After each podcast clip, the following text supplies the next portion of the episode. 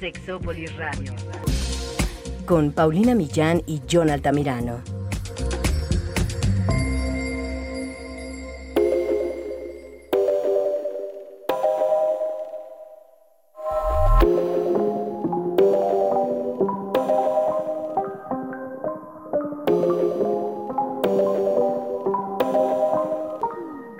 ¿Por qué nos duelen las relaciones sexuales?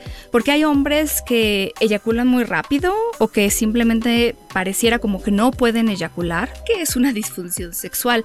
¿Por qué será que ocurren? ¿Cuáles son las causas? ¿Cómo se puede saber si yo tengo una disfunción sexual o si mi pareja la tiene? ¿Tiene arreglo? ¿Tenemos que distanciarnos? ¿Tenemos que separarnos? ¿Cuáles son los tipos de disfunciones? ¿Tiene que ver con la dinámica de pareja o qué? El día de hoy vamos a hablar de este tema con un expertazo que ustedes ya conocen y al rato John se va a conectar para platicar también de este tema. Quédense, esto es Sexópolis, se va a poner muy bueno. Yo te quiero, pero déjame.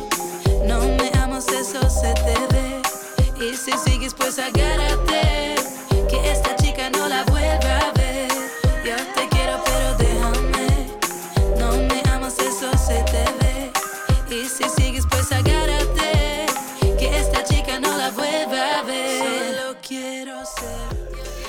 ¿Qué tal? Bienvenidos y bienvenidas a una cabina extraña, porque esta vez estoy en mi casa, pero muy bien acompañada de alguien que yo les decía al principio que ustedes conocen, porque déjenme decirles que yo de repente me, me pongo a ver un poco cómo funcionan los podcasts y qué cosas dice la gente y así. Eh, y resulta que el podcast en el que en el que está el invitado de hoy, que estuvo en ese momento, ha sido yo creo que el más popular de todos los que hemos tenido. Y, yo, yo aprendí muchas cosas de aquella vez en que hablamos de nuestra personalidad y muchas de las cosas que nos pasaban en la pareja y en la cama y etcétera, porque estoy hablando con el psicólogo, sexólogo, maestro, Jedi, Ricardo Soria. ¿Cómo está, Ricardo? Hola, Paulina, muy bien, gracias también desde casa. En esta contingencia no nos queda de otra, pero mira, aquí muy acompañados. Ya pronto te vendremos a, so o sea, te traemos a sobarte. Porque me gustaría. Sí, ya, ya, nos urge, nos urge, porque de verdad que además aprendemos muchas, muchas cosas contigo. Y yo este tema de las disfunciones, la verdad es que cuántas veces no lo he querido tocar. Creo que cuando la gente a mí me escribe y logro ver el mensaje, porque ya les he dicho que tienen que tener mucha paciencia porque sí tengo muchos mensajes y demás, pero yo pues sí veo muchas de sus preguntas están encaminadas a eso. Yo les puedo resolver dudas en cuanto a información, pero no se ofendan si yo les mando pues a una terapia sexual que ahorita platicaremos de qué se trata, justo porque, eh, a ver, de repente yo puedo decir, bueno, sí, es claro lo que te está pasando, tú también lo ves, lo entiendes, pero que hay detrás de todo eso puede ser un tema súper complejo. Y entonces yo admiro a gente como Ricardo, que como terapeuta sexual, pues ha visto cosas. Claro, yo supongo que también has de ver patrones, ¿cierto? Sí, sí, sí, sí, sin duda. Hay, aunque no es una ciencia exacta, porque ninguna ciencia social, o bueno, al menos la psicología no puede llegar a ser una ciencia exacta, sí, como decíamos incluso en el otro programa, podemos encontrar ciertos patrones o ciertas cosas que se repiten constantemente. Aunque cada persona lo viva de una manera distinta, suele haber cosas que casi en todos los casos es igual, o por disfunciones incluso, ¿no? Así como todas las, las, personas que vienen por eyaculación precoz muy seguramente tienen un tema en particular, o los que vienen por disfunción eréctil, o los que vienen por vaginismo, o etcétera. Sí hay cosas que pueden llegar a repetirse, pero nunca van a ser iguales. Por eso es el caso de que no puede haber una ley o una regla de que todos pueden cumplir. Claro. Tiene que adaptarse a cada persona. Pero sí vale la pena desde el programa pasado, eh, cuando hablabas, por ejemplo, de la eyaculación precoz y todas estas cosas, pues cuestionarse si, si uno está en esa situación. Porque podrías llegar a terapia ya con un poco de la tarea hecha si te encuentras o te identificas con esas situaciones, en mi opinión, eh, porque me, me, parecieron muy fuertes, Ricardo. Pero bueno, eh, eh, sí, justo me gustaría empezar por definir una disfunción, porque a lo mejor una persona que un día no pudo tener una erección dice, no, ya necesito ir a, digo, ir a terapia siempre es bueno, pero ¿qué es exactamente una disfunción? Pues mira, sí, haciendo caso a, a nuestro fallecido y querido Álvarez Gallo, que de, por, de, hecho hoy es su cumpleaños, estamos grabando el día. Que, ¿Verdad? Es, claro, es verdad, es su cumpleaños, entonces él que era un sexólogo y seguirá siendo siempre un sexólogo muy importante en Latinoamérica. Bueno, pues ahí el primero que fue pionero. Entonces, pues sí, sí, él, él hablaba mucho de esto y tenía esta definición, ¿cierto? Sí, e, él decía que, que son esas alteraciones persistentes, ¿no? De una o varias fases de la respuesta sexual que pueden provocar eh, problemas o molestias en la persona quien las está viviendo o en su pareja o parejas. Persistente refiriéndose a que te tiene que pasar, pues, más de una vez, ¿no? Que él decía, una golondrina no hace el verano y que además pues tiene que ser algo que, que haya molestia, porque pues si tú estás muy bien, ¿cuál es el tema? Sí, de hecho, este tema de las molestias eh, es en lo que más nos hemos fijado nosotros, porque incluso por mero constructo estricto de lo que podemos definir como, por ejemplo, una disfunción o una eyaculación precoz, una disfunción eréctil o una eyaculación retardada o lo que sea, eh, incluso no hay ahí estándares, ¿sabes? O sea, por eso se llamaba también esta cuestión del discontrol eyaculatorio, porque más que una eyaculación precoz que requiere de un referente de tiempo, que a veces no existe, lo que más hay es la molestia.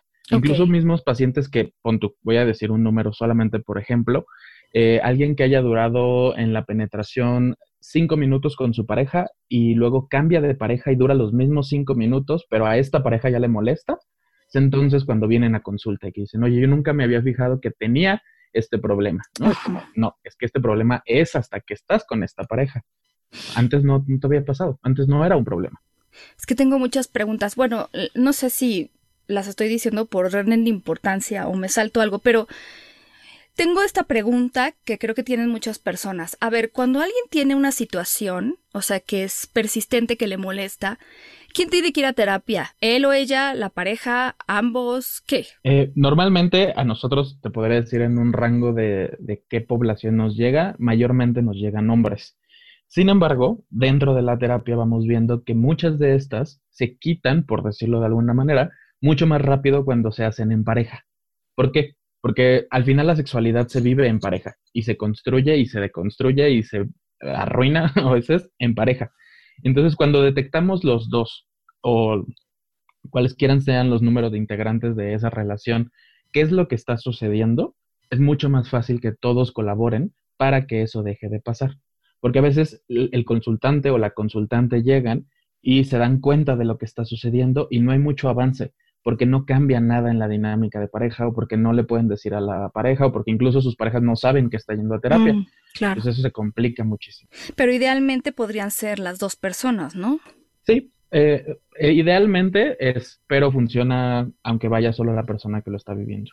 O incluso también la pareja. O sea, yo le he dicho a muchas personas, pues si tu pareja no quiere cooperar, ve a terapia tú claro. y, y ver también pues eh, acomodarte algunas cosas sobre pues qué vas a hacer al respecto, porque siento ahí que la pareja de verdad tiene un papel eh, desde cómo reacciona ante situaciones pues que no les gustan, que no son ideales, como la falta de erección puede ser súper importante. Claro. Yo no sé, por ejemplo, si... A ver, ¿cómo? Porque, a ver, yo te digo que he platicado poco de disfunciones, pero las disfunciones tienen muchos orígenes, ¿cierto? Porque luego la gente me dice, ¿qué me tomo? Pero es que no, a ver, por partes, explícanos tú. Pues eh, incluso en la misma sexología ha habido esta pelea interminable, ¿no? Por si las disfunciones son biológicas o las disfunciones son psicológicas. O incluso una pelea de estas son solo biológicas y estas son solo psicológicas, o determinar cuáles son más bien de un origen eh, psicológico o de un origen biológico. Y yo, o, bueno, lo que hemos visto principalmente es que todas son multifactoriales. Es decir, todas tienen tintes biológicos, todas tienen tintes psicológicos, sociales, de pareja, ¿no? O sea, hay muchos elementos que están involucrados para que una disfunción se presente o se deje de presentar, tanto en hombres como en mujeres.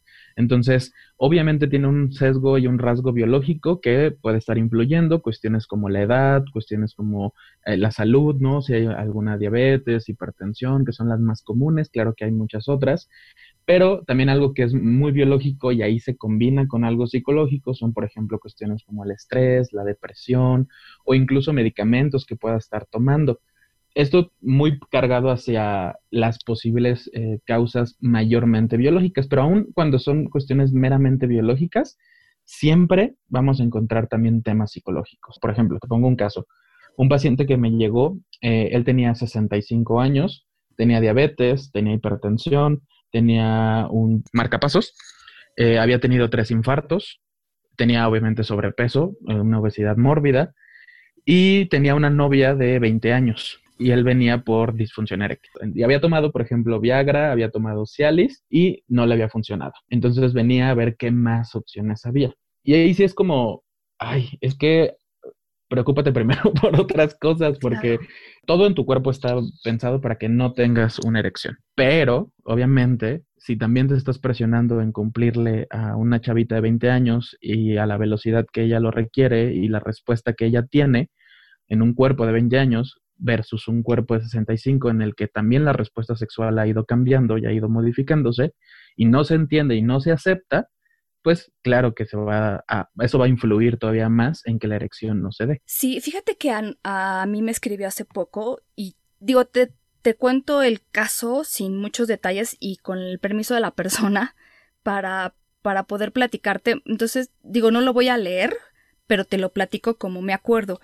Eh, este es un hombre que ahora en la cuarentena fue a casa de su novia a pasar mm, eh, un tiempo, ¿no? Ambos tienen, entiendo que sobre 40 años, un poco más. Y bueno, el hijo vive ahí con, con, la, con la chica y entonces han tratado de aprovechar estos momentos pequeños en que se quedan solos para poder tener una relación sexual. La intentaron en dos diferentes lugares, pero entre que la posición no era cómoda y mil cosas, pues perdió la erección él. Y entonces, bueno, para empezar, entiendo que las reacciones de ella han sido como de molestia, eh, así como incluso le dijo, hay otra vez.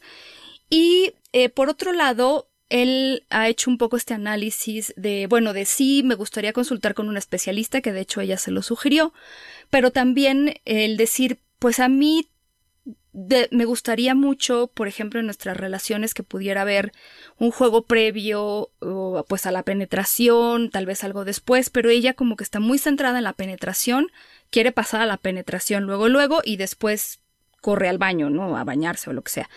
Y entonces eh, no han, han tenido también esta relación medio intermitente. Yo no sé si él como la percibe medio fría, tal vez, no lo sé. Pero entonces eh, yo analizaba muchas cosas de esta situación, que yo incluso se lo decía a él un poco.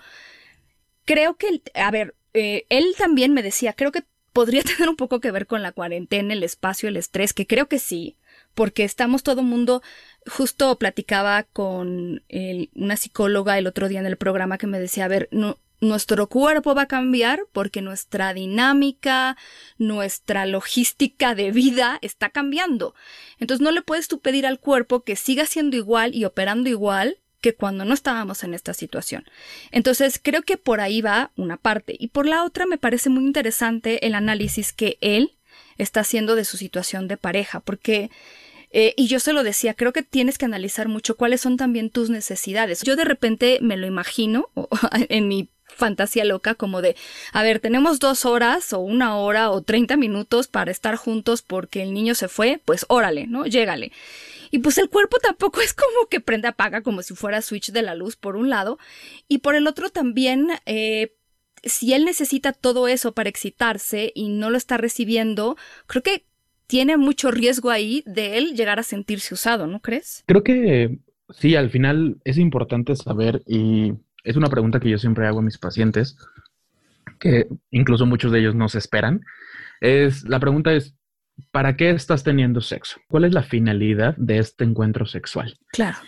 Si la respuesta es para cumplirle, para satisfacerla, para que ella esté bien, para que salvemos la relación, para salvar nuestro matrimonio, para que, eh, no sé, así cualquier función social que no le pertenece al sexo, entonces ya estamos cargándole al sexo eso que no le pertenece. Wow, sí. muy la respuesta es para divertirme, para pasarla bien, para desahogarme, para, no sé, relajarme, para conectarme con esta persona, para, no sé, este tipo de cosas que están mayormente vinculadas con un sexo satisfactorio. Entonces muy seguramente vas a pasarla bien, vas a buscar divertirte. No será por obligación, no será por cumplir, no será porque, pues si no se enoja, creo que también es importante que sepamos que hay cosas con las que nos educaron. Incluso como hombres, lo, lo diría, hay algunos mitos que eh, cuando los deconstruimos podemos vivir una sexualidad distinta. Por ejemplo, se nos dice que nosotros siempre queremos, ¿no? y, siempre quiere. Claro. Y, el tema de la erección, eh, como que, por ejemplo, en el caso de esta chica de, ay, bueno, pues si no hay erección ya no hay nada, como que tu trabajo es que se te pare, tal cual. Exacto. O sea, siempre quieres y cómo sé que quieres porque siempre puedes. Y siempre puedes porque siempre tienes una erección.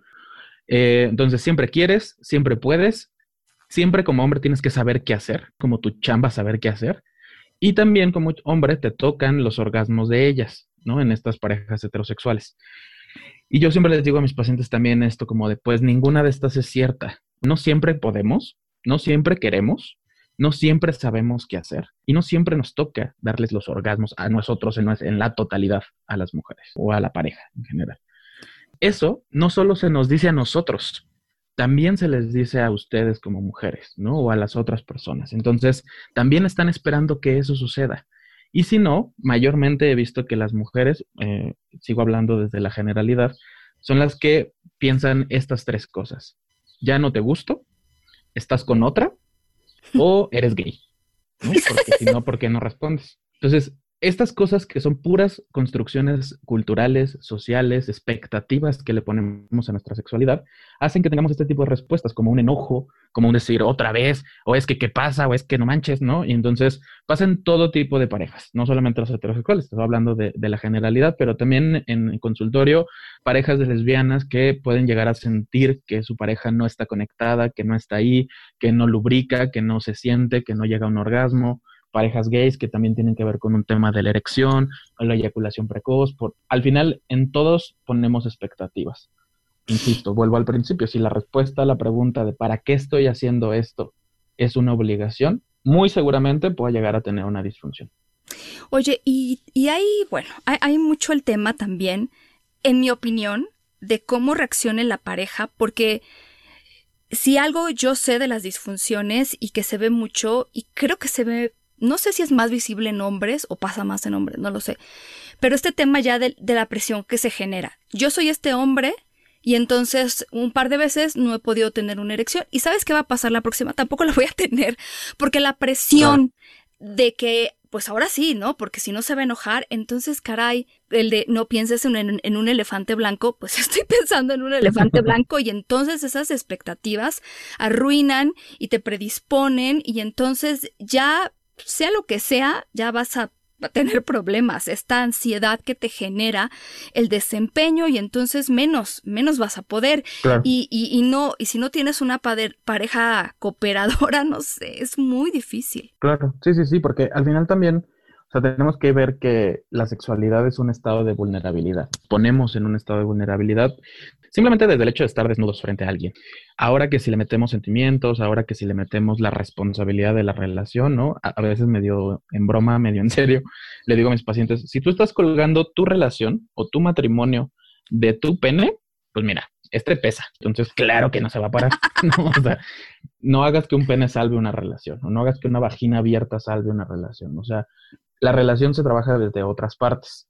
En la cama es eh, muchas veces la consecuencia de lo que no hemos podido trabajar afuera de la cama. Entonces también llegan pacientes que me dicen, oye, es que afuera de la cama tenemos una relación increíble y nos pasamos súper bien, pero algo pasa que en la cama ya nos desconectamos. Entonces digo, pues habrá que ver qué hacen afuera para pasarla tan bien que no se han podido llevar a la cama. Porque muchas veces en el análisis ha pasado que el sexo es como la alfombra. Entonces afuera barren y echan todo el polvo abajo de la alfombra. Y entonces ya cuando llegan ahí, levantan la alfombra y ven todo el tiradero, ¿no? Entonces quieren resolverlo. Es como, no, pues es que se resolvía desde antes, no en la cama. Exacto, eso hablábamos también en los tipos de pareja porque pues hay algunas que aparentemente están funcionando muy bien, pero que y que ojalá y sí, a lo mejor realmente le están pasando bien, pero siempre hay cositas que hay que pues como que mantener la atención en ellas para que no nos brinquen. Incluso en las parejas que es al revés, que se supone que se la pasan peleando, pero en la cama se la pasan bien, pero bueno, son son muchas cosas, porque sí, el, justamente la sexualidad es un reflejo de todo.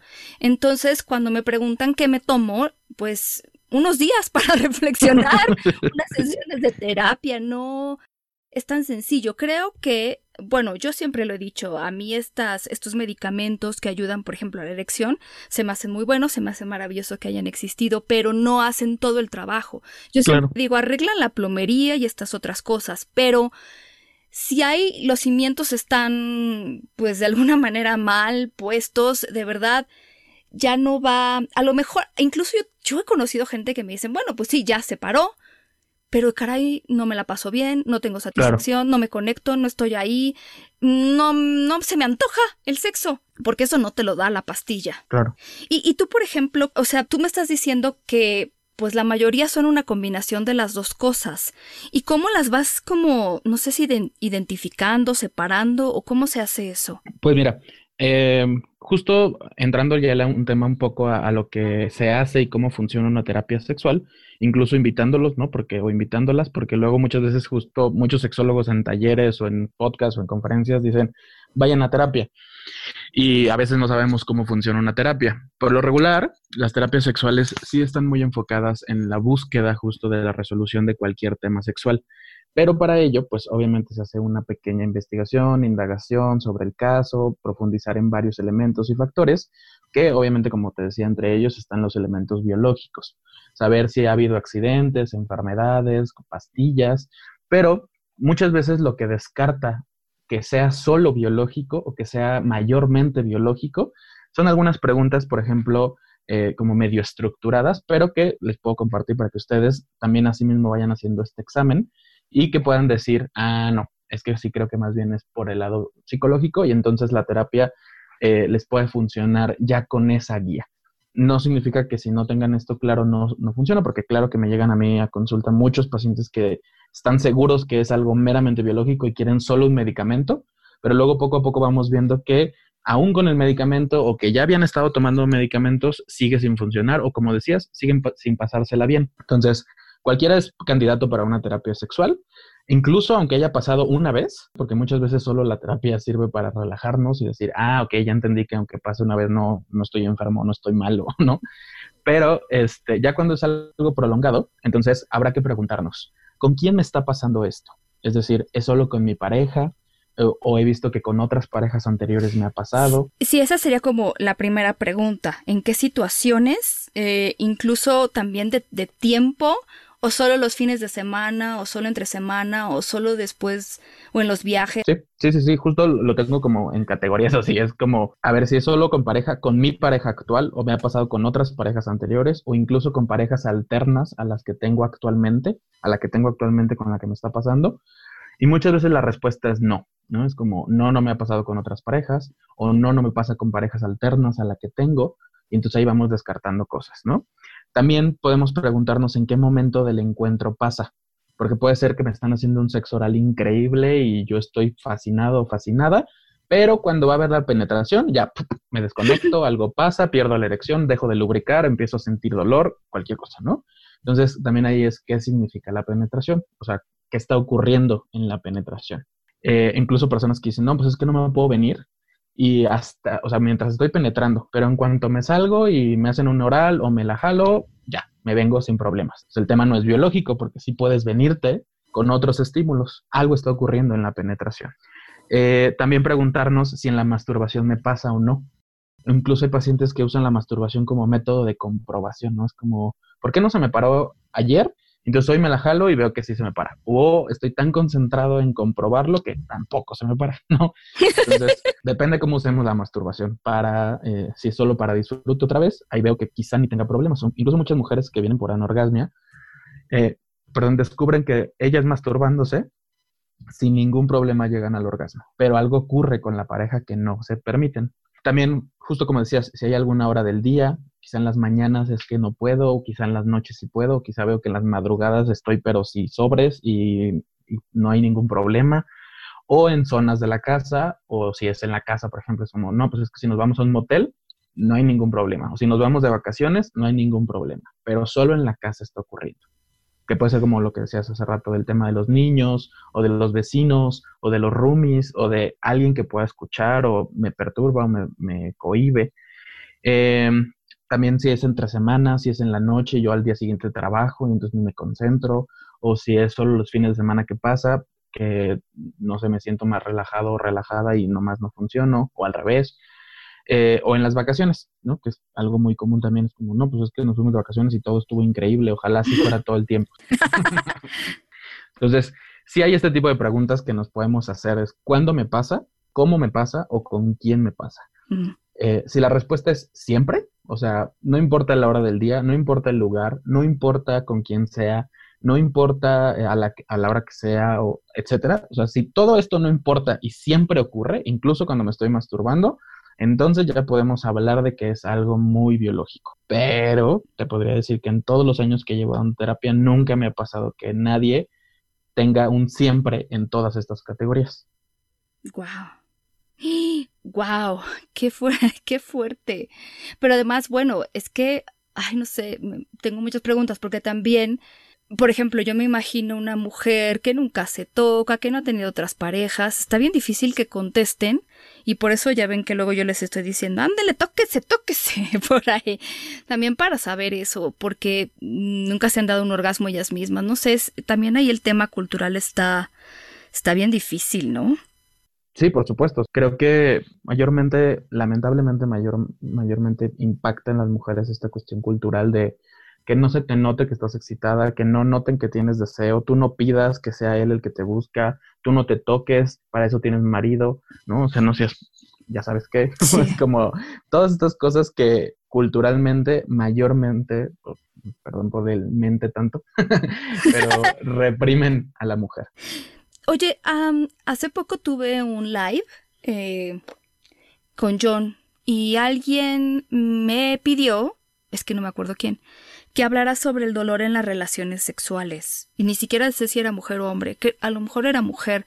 ¿A ti te toca mucho ver eso? Pues lo voy a poner como en, rangos medio estadísticos. Te decía, la gran mayoría de mis pacientes son hombres, los que llegan. Y las pocas mujeres que llegan mayormente vienen por anorgasmia o por apatía. Entonces, el mínimo de las mujeres que llegan ah, vienen por, por dolor, por dispareunia, pero sí me ha tocado.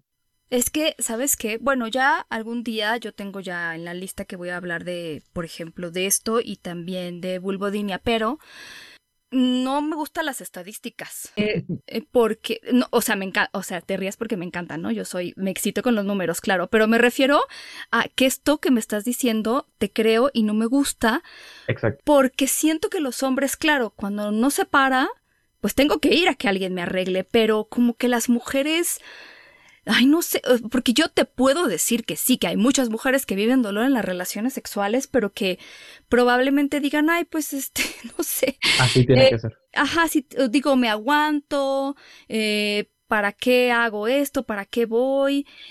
o, tal, o tal vez lo que se dedican a hacer es decir que tienen dolor de cabeza o que no quieren tener relaciones sexuales, que es horrible porque podrían estarlas disfrutando y incluso hasta el orgasmo me sorprende que vayan porque muchas dirán, bueno, pues, pues mientras él se la pase bien y yo cumpla, eh, pues ya que, que importa el orgasmo. Y fíjate que hace poco una chica me escribió porque tiene una situación de vaginismo y eso también eh, puede suceder que, que sea bueno, que los músculos de la vagina se contraigan de tal manera que no se pueda llevar a cabo la penetración. Es interesante. Pero creo que ahí también mucho será componente psicológico. Bueno, no sé, es que tampoco hay tantos casos para analizarlos así.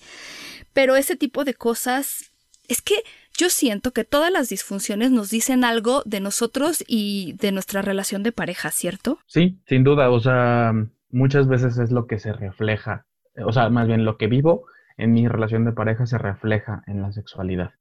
Eh, dime. Sí, bueno, yo incluso con un par de mujeres que, han tenido esta situación he encontrado el tema de es que a mí me dijeron que eh, el sexo, bueno, de alguna manera es malo, que la típica de mi mamá se va a dar cuenta cuando yo tenga sexo y entonces me dijo eso y yo estoy traumada. O tengo miedo, miedo a que me embarace, miedo a que me deje, miedo a una infección. Y eso de verdad, lo que tú no, siento que lo que nosotros no podemos hacer por nuestro cuerpo, las disfunciones lo hacen, no sé si me explico cómo. sí, sí, claro. Eh, yo me acuerdo que alguna vez platicaba con la doctora Mayra Pérez y me decía que cuando ella ha visto casos así, era mucho también a veces de vivir parejas, eh, bueno, en violencia Entonces era, bueno, pues te aguanto que me insultes, pero, ¿sabes qué? Mi vagina no va a querer que tú entres como ves, ahí sí no vas a pasar. ¿Qué cosa? El cuerpo es muy sabio en eso. Justo ahí es donde les digo a mis pacientes, tu cuerpo sí funciona al no tener una erección. Tu cuerpo sí funciona al no abrirse o al no tener un orgasmo.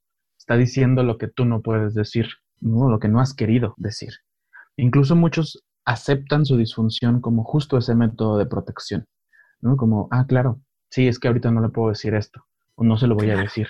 Entonces, pues ya, me hace sentido el no tener ganas o el no excitarme, o como decías, incluso el dolor, porque a veces tiene que ver con, el, así me dijeron que, que se sentía o así me dijeron que tengo que hacer en la vida, aguantar, ¿no? Soportar, es mi labor como mujer. Y eso está, lo voy a decir así tal cual, eso está pinche, desde, desde algo muy cultural, porque también lo vivimos en la sexualidad, ¿no? Y entonces, eh, como bien decías, las estadísticas no, no reflejan la realidad, porque aunque mis pacientes vengan por un tema de eyaculación precoz, a ellas también les están pasando cosas, por ejemplo, ¿no? O si vienen por, ah, incluso, por ejemplo, tuve, ah, yo tuve dos y creo que uno de mis compañeros tuvo otra de los que tengo ahorita frescos en la mente, que venían por disfunción eréctil, pero luego en el análisis veíamos que tenían vaginismo y que entonces al estar intentando, intentando, intentando, se perdía la erección. Pero no me hablaban de eso, ¿sabes? O sea, habló de eso hasta la cuarta sesión, era como, oye, aquí, está pasando algo, ¿no? Sí, sí, eso era importante que lo mencionaras, ¿verdad? Sí, porque se suponía, o ellos querían creer, al menos estoy hablando de una, una pareja en particular, ellos creían que su pene no estaba lo suficientemente duro para entrar. ¡Wow! Pero no estaban viendo que la vagina estaba completamente cerrada, y entonces, por más duro que estuviera, no. Es que, ¿cómo, ¿cómo es eso de la vida que no nos enseñan? Nos, nos enseñan mil cosas y que sí cómo nacen los bebés y que sí cómo se hacen los bebés, pero Hijo, ese tipo de cosas, pues ¿quién no las va a enseñar? ¿Quién? Carambas, no las va a enseñar. Nadie, nadie en la vida. Por eso ya ven, vayan a terapia. Oye, a ti te ha tocado ver hombres que no eyaculan. Y eso, ¿cómo lo...? O sea, bueno, supongo que son las mismas preguntas que les haces de si te pasa siempre y así. Eh, ahí es muy común, fíjate, que el, el tema de que viven en un constante estrés. O sea, que su vida es de verdad demasiado estresante o atareada o que resuelven demasiados problemas en su cotidianidad. Entonces, el estrés que se necesita para tener un orgasmo, porque al final es el sistema simpático el que se despierta para tener un orgasmo, y este se despierta al, recibir o percibir una alteración en este estado de tranquilidad, mayormente llevado hacia el miedo, hacia el estrés. Entonces, si el sistema simpático, el sistema nervioso simpático no se despierta, no vamos a tener un orgasmo. Pero el sistema nervioso simpático ha estado tan despierto todo el tiempo, todo el día, toda la vida, ¿no? Que cuando estamos en un encuentro no nota la diferencia. Ya tienen esta tolerancia, por decirlo así, al estrés. Eso por un lado. Por otro lado, también tiene que ver con el, el control. Es como, quiero controlar esto, ¿no? Y lo controlo tan bien que no me vengo. O te quiero demostrar que yo puedo tener el control, porque suele pasar también en personas que tienen parejas muy controladoras. Y entonces tú no vas a controlar esto, fíjate. Yo voy a ser quien controle esto. Y pues tardan un montón y nunca se vienen. bueno, eh, te interrumpo un poco porque ¿quién crees que está en esta charla hermosa, eh, excitante y amorosa? Mi querido John. Johncito, ¿cómo estás? Muy buenas noches, aquí apareciendo después de creo 40 minutos. nunca es tarde, nunca es tarde. Ay, eso espero, porque de verdad ya se me había ido el tiempo en nada. Mi Ricardo, querido, ¿cómo estás? Hola, John, muy bien, ¿y tú? Oye, pues he aprendido muchísimas cosas de las disfunciones y justo estábamos hablando de los hombres que no podían eyacular y los temas que traen detrás, porque no sabes cómo nos han escrito con historias. Y yo me acuerdo, Ricardo, que tú decías la vez pasada que lo de la eyaculación precoz también era como no quiero estar ahí, ¿verdad? Sí, muchas veces se, puede llegar a interpretar como un no deseo estar aquí o no así o no de esta manera o no con esta persona o no bajo estas condiciones. Entonces es como un, también otra vez una reacción del cuerpo de, mira, entre más rápido termines esto, mejor. Al final el cuerpo busca evitar siempre lo que no es agradable. A mí me gustó mucho eso que decías que, ¿cómo decías que tu cuerpo tu cuerpo sí está funcionando, eh, pero que la disfunción te está hablando de otra cosa, ¿no? de lo que necesitas en ese momento y no estás haciendo caso. Porque también hay muchos pacientes que en consulta, ya después de, agarrada confianza, ¿no? Confianza, confiesan que eh, muchas veces no tienen ganas y entonces se forzan a tener un encuentro sexual y al forzarse, pues obviamente provocan que, que haya una disfunción. Y pues eso no lo ven, ¿no? O creen que no, no está influyendo. Como otra vez volviendo a los mitos del principio, es, pues es que yo siempre tengo que querer, o yo tengo que poder. Y las mujeres también es esta cuestión de yo siempre tengo que cumplir, o tengo que estar bajo su disposición, o cuando se le antoje. ¿no? Y es como, pues no, si no tienes ganas, no tienes ganas y no va a pasar.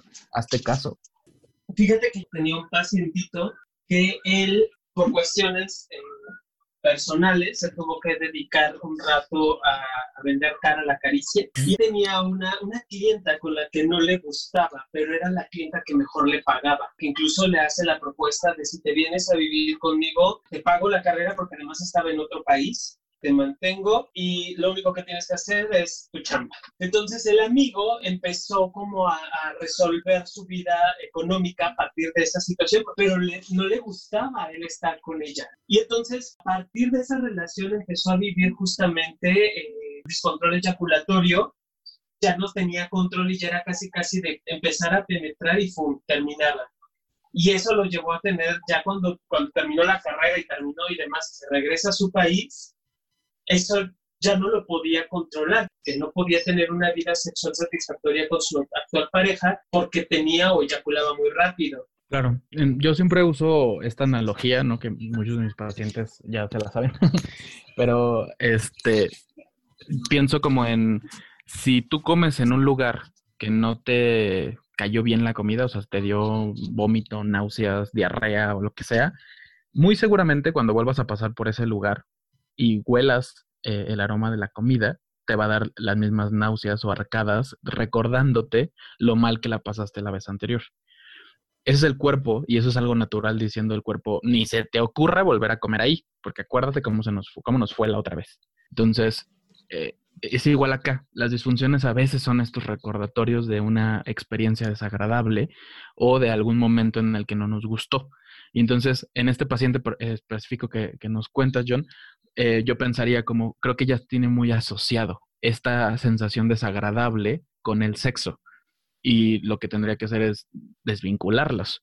Saber que no todo el sexo es desagradable si eliges a la persona, pero tendría que ir de a poco. Porque muy seguramente se está presionando a vivir la sexualidad como siempre la ha querido vivir o la ha vivido y entonces pues, sigue teniendo lo mismo que ha tenido desde entonces, que es presionarse a cumplir, presionarse a hacerlo bien, por lo tanto hacerlo desagradable, por lo tanto no tener una sexualidad plena y satisfactoria. Oye, Ricardo, y a mí me surge una duda. Si yo, eh, por cuestiones de lana, por cuestiones de, incluso hasta de no querer confrontarme o afrontarme a una, a una situación de terapia, yo podría hacer como algo para poder, quiero entrecomillar, sanarme de esta situación. Em, sin duda, creo que un gran inicio es analizar mi relación o mis relaciones o mi forma de relacionarme, dependiendo de mi estatus, ¿no? Si estoy con pareja, si estoy soltero, si estoy en, constantes relaciones, eh, porque desde ahí también me voy a dar, a dar cuenta, voy a descubrir qué se parece, como de mi forma de relacionarme afuera de la cama con lo que hago adentro de la cama.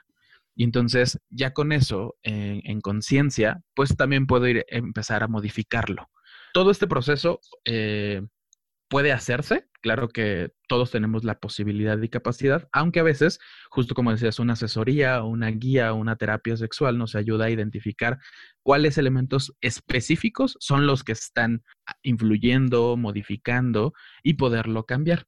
Sí se puede hacer un cambio, obviamente sin ir a terapia, pero también para que sea más efectivo y certero, pues la terapia puede ser esa guía, que a veces como personas que no hemos tenido estos estudios o estas preparaciones o no conocemos del todo nuestro funcionamiento, pues no entendemos qué modificar, ¿no? Y entonces a ratos queremos modificarlo todo y pues tampoco se trata de eso, porque habrá muchos elementos que sí nos están ayudando, que sí queremos en una relación, como el, ejemplo que decías, Paulina, hace rato, posiblemente esta pareja se quiere mucho, pero él no le ha podido decir que, por ejemplo, quiere caricias previas o que se prolongue más el tiempo del juego previo o de, esto que llamamos juego previo, ¿no? Que también es, eh, yo siempre he dicho que no se tendría que llamar juego previo, porque es previo a qué, ¿no? Previo pues, a la penetración y a veces el mero hecho de la penetración es lo estresante.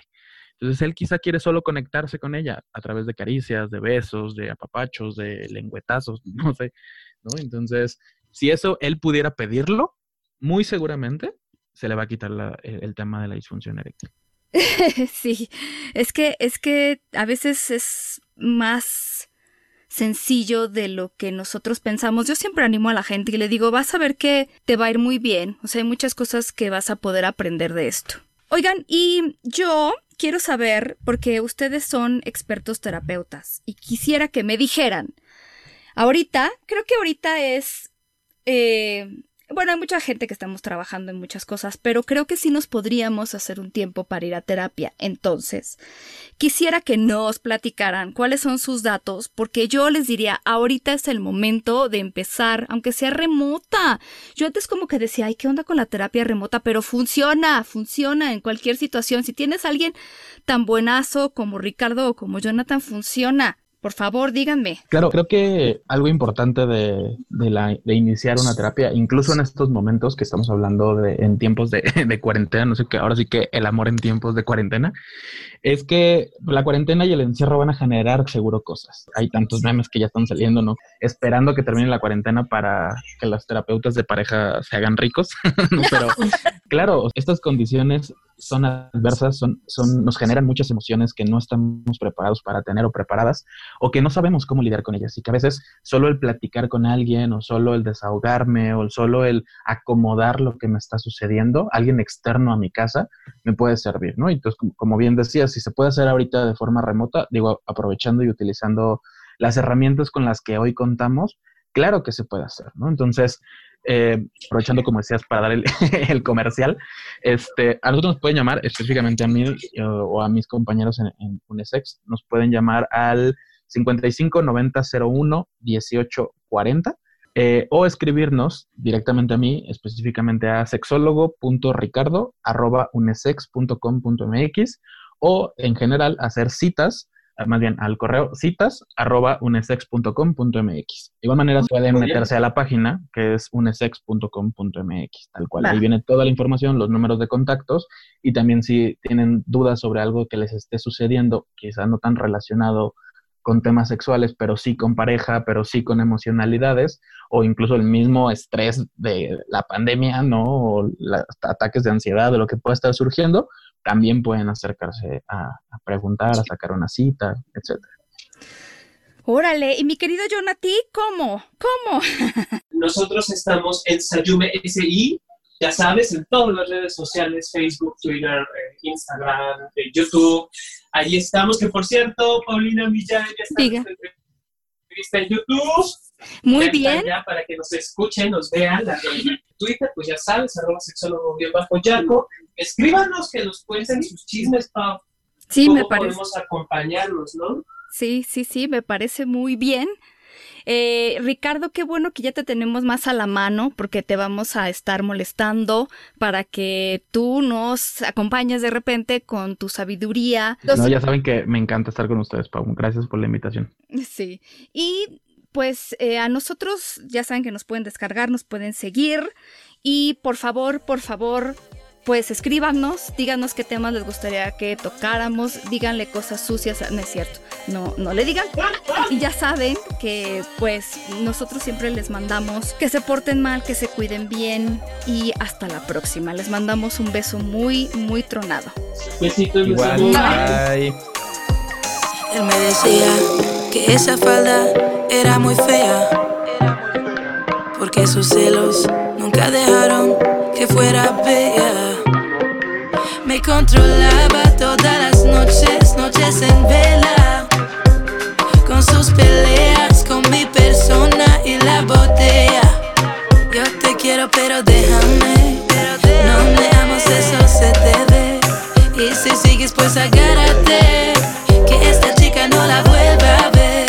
Yo te quiero, pero déjame. No me amas, eso se te